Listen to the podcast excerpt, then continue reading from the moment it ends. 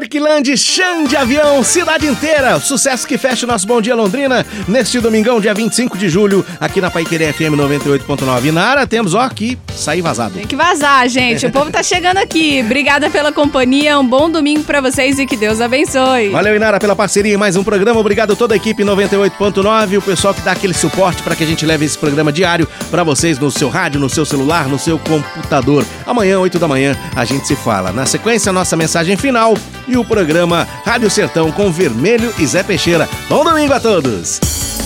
Mensagem final do Bom Dia Londrina. O rato não morreu. Um rato, olhando pelo buraco na parede, viu o fazendeiro e sua esposa abrindo um pacote e ele pensou logo no tipo de comida deliciosa que poderia haver ali. Ao descobrir que era uma ratoeira, ele ficou aterrorizado. Correu ao pátio da fazenda, avisando a todo mundo: tem uma ratoeira na casa! Tem uma ratoeira na casa! A galinha então disse: Desculpe-me, senhor rato. Eu entendo que isso seja um grande problema para o senhor, mas não me prejudica em nada, hein? Não me incomoda isso, não, viu? O rato então foi até o porco e falou: Tem uma ratoeira na casa! Uma ratoeira!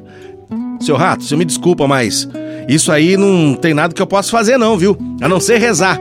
Mas fica tranquilo que o senhor será lembrado nas minhas preces. O rato dirigiu-se então à vaca, chegou e disse a ele: Ô senhor rato, o que, que é? Uma ratoeira, é isso? Por acaso eu, eu tô em perigo? Acho que não, hein? disse a vaca. Então o rato voltou para casa, cabisbaixo, triste, abatido, para encarar a ratoeira do fazendeiro. Naquela noite ouviu-se um barulho, como de uma ratoeira pegando sua vítima. A mulher do fazendeiro correu para ver o que havia pegado. No escuro, ela não viu que a ratoeira havia pegado a cauda de uma cobra venenosa. E a cobra picou a mulher. O fazendeiro a levou imediatamente ao hospital. Ela voltou com febre. Todo mundo sabe que para alimentar alguém com febre, nada melhor do que uma canja de galinha, não é? O fazendeiro então pegou o seu cuitelo e foi providenciar o ingrediente principal, a galinha. Como a doença da mulher continuava, os amigos e vizinhos vieram visitá-la. Para alimentá-los, o fazendeiro matou o porco. A mulher não melhorava e acabou morrendo. Muita gente veio para o funeral. O fazendeiro então sacrificou a vaca para alimentar todo aquele povo.